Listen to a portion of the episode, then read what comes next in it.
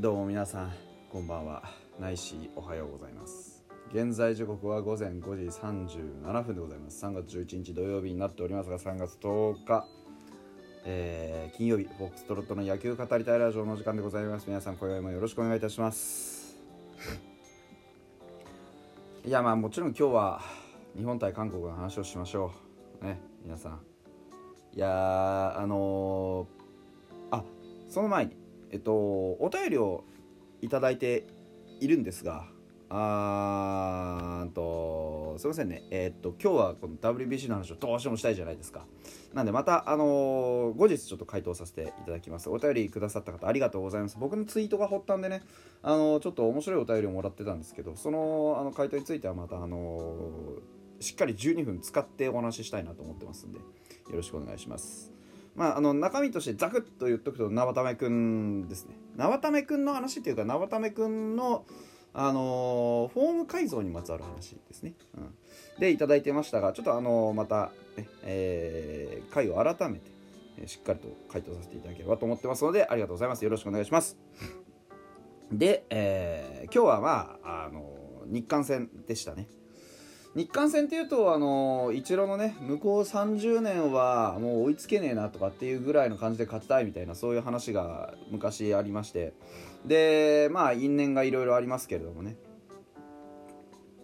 まあ、今日の試合こそそういう試合になったんじゃないかなと個人的には思っています。うん。で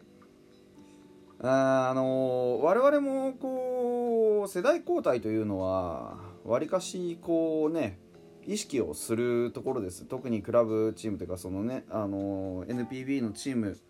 で見ててもどういうふうに新しいチームを形作っていくかっていうことは非常に大事だと思っています。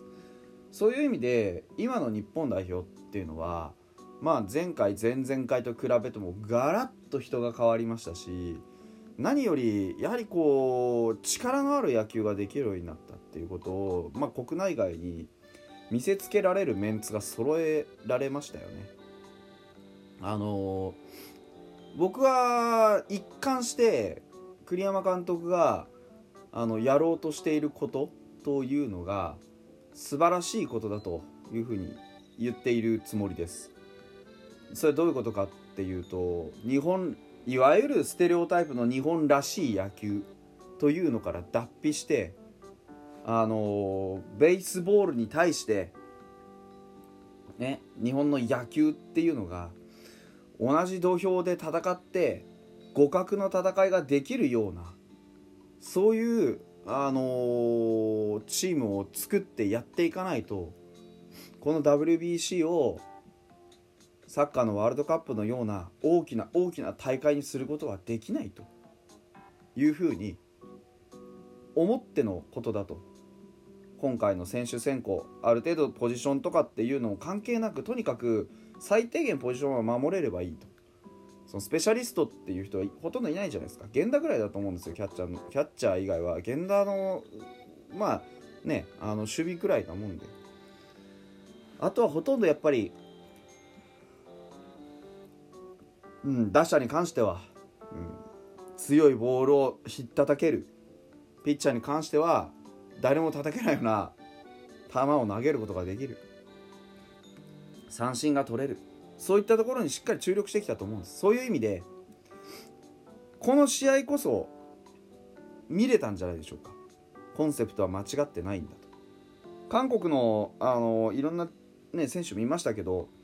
ずいぶんやっぱり長いことやってる選手が多いんですよね。あの5番の誰だっけ、えー選手とかもそうでしたよね。あのキム・ヒョンスか。ね、あと先発はキム・ガンヒョンでしょ？うん、でキム・ガンヒョンとダルビッシュ有っていつの話だよって話ですからね。うちもダルビッシュ上げてきましたけどやっぱりダルビッシュは今メジャーリーグでバリバリやってるわけですよ。ね、そういう選手とやっぱりちょっとまあ言い方悪いですけど格が違うじゃないですかキム・ガンヒョンだからダルビッシュが先に3点取られた時も僕はあ3回で3点取られるんだったらこれこの後にめちゃくちゃ試合動くだろうなって思ったんですよ。だから嘆きもしなかったしまあこんなもんでしょぐらい、うん、あとダルって結構 あの国際舞台だとこんな感じのイメージなので、うん、あまあそれも含めてあのー、試合は壊さずにねしっかり保ってくれたっていうのと自分の役目っていうのをねあの、今永が言ってたじゃないですか。ダルビッシュさんが、あの、マウンド降りた後もあの情報をずっと提供してくれてたと。いうふうに言ってた、うん、だからダルビッシュの持っている経験値っていうのはそういうところにあるんですよね。この国際舞台で何が大事かっていうのを人一倍把握している、うん、リレーションいわゆるその情報共有ですよね。でまあとにかく試合内容としてはまあうちも打ったり13安打13得点。もうあのー、やはりどのバッターを取ってもうちは本当にあの強いバッターがもうずらっと揃ってるじゃないですか。僕ずっとまたライブね前半戦はちょっと見れませんでしたけど後半戦はライブしてました。家に帰ってきてね。でそこであのねお友達のエイプリル松田君が言ってましたよ、ね、あの強打者の金太郎飴じゃん。でまさにその通りなんですよね。バシバシバシってどこ切ったって強打者が出てくるように作ってあるんですよ。これこそが栗山監督の目的だったわけでね。そういう意味では本当にあのヌートバー、近藤、大谷、村上、吉田、岡本、牧、源田、中村悠平ってこのメンツが、まあ、僕らにとってどれだけ心強いかってことですよね。個々のプレーの凄さっていうのも皆さん目の当たりにしたんで多分語る必要性がないぐらいだと思うんですけど、まあ、まずヌートバーですよ。国民の弟ですよ。あの栗山さんがね連れてきた時にもう絶対100%まで全員好きになるから見とけよって。いううん、そういう趣旨の発言をしてましたけどまあ見てわかる通りですよ。かわいいもんあいつ。僕も一気にファンになりましたわ。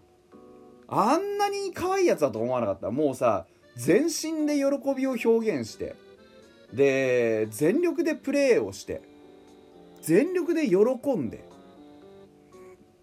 これあのいやヌートバー阪神とかでトレード上がトレンド上がってましたけどあのあれは願望の表れだとして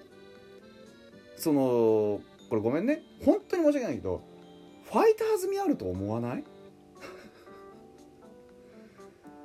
あの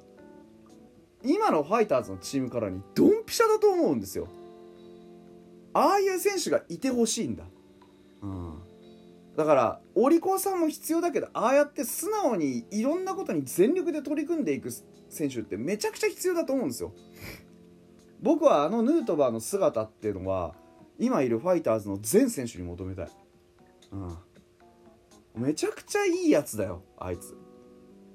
ねバット振ったってしっかり結果も出せるし。それは別にさ結果が出せたから言ってるんじゃなくて出せるようなバッティングしてるから言ってるんじゃなくて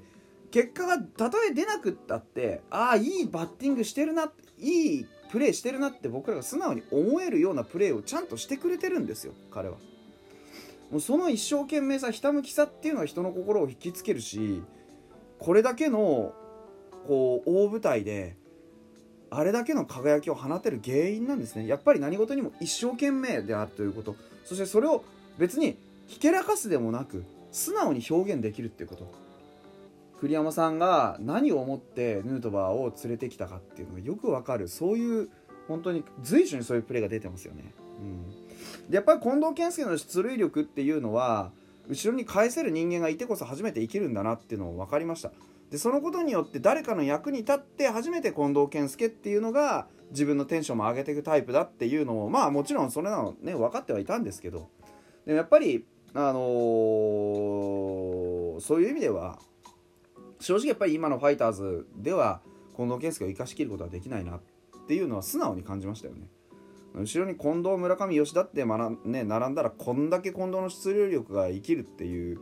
そういう話ですからね。で逆に言うとやっぱり彼の彼自身の打点稼ぐ能力っていうのは、まあ、今大会ここまでよく当たってます。調子良さそうですよね、うん、彼自身の打点稼ぐ能力っていうのはそこまで高くないっていうのはね。あのー、我々も思っていたところなのでこの打順やっぱり一番いいんでしょうね、うん、まあ大谷はもう何も言うことないです。大谷は大谷ですわ、うん、彼は主人公です。ね、大谷翔平そして村上、ね、村上だけがちょっと心配ですけどやっぱり力入ってんですよ。この大舞台そして大谷翔平の後ろを打つっていうことのこの辛さですよね。中田翔が味わっていたものをずっとじっくり味わわされていると、いうこと。ここは本当に、まあ、乗り越えるしかないと思います。一番はやっぱり空振りを恐れないことですね。当てにいってるじゃないですか、うん、来た球を素直に叩くということが実践できれば元に戻ると思います。まあ、その他もろもろいろいろあります。吉田正尚も非常に良かったですし岡本にも1本出ましたし牧には昨日1本出てるんで特に心配はしてません。源田だけがねちょっと怪我したみたいでちょっと心配ですけどね、うん。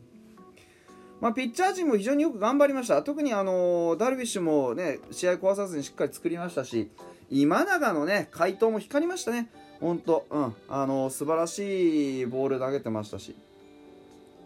宇田川も11球で1回をね2三振で片付ける本当に怪盗ランマ松井だけちょっとねあのー、球ばらついてかなと思いましたけど松井に関しては良くなってる過程だと思います。もうちょっともうちょっとですね、うん、僕が一番驚いたのは中日高橋宏斗。ストレートが150を下回ってない。しかもコントロールがめちゃめちゃにいい。そしてフォークもキレッキレ。消えるフォーク。あの子を世界にひけらかしてしまったのはちょっとっていうぐらいもったいなと思うぐらい高城といいですね。あれは中日の至宝だよ。ああいや素晴らしい。まあ、とにもかくにももうね12分じゃ語り尽くせないぐらいに感動しました。本当に。明日のチェコ戦もしっかり勝って一気にいきましょう。頑張れ日本！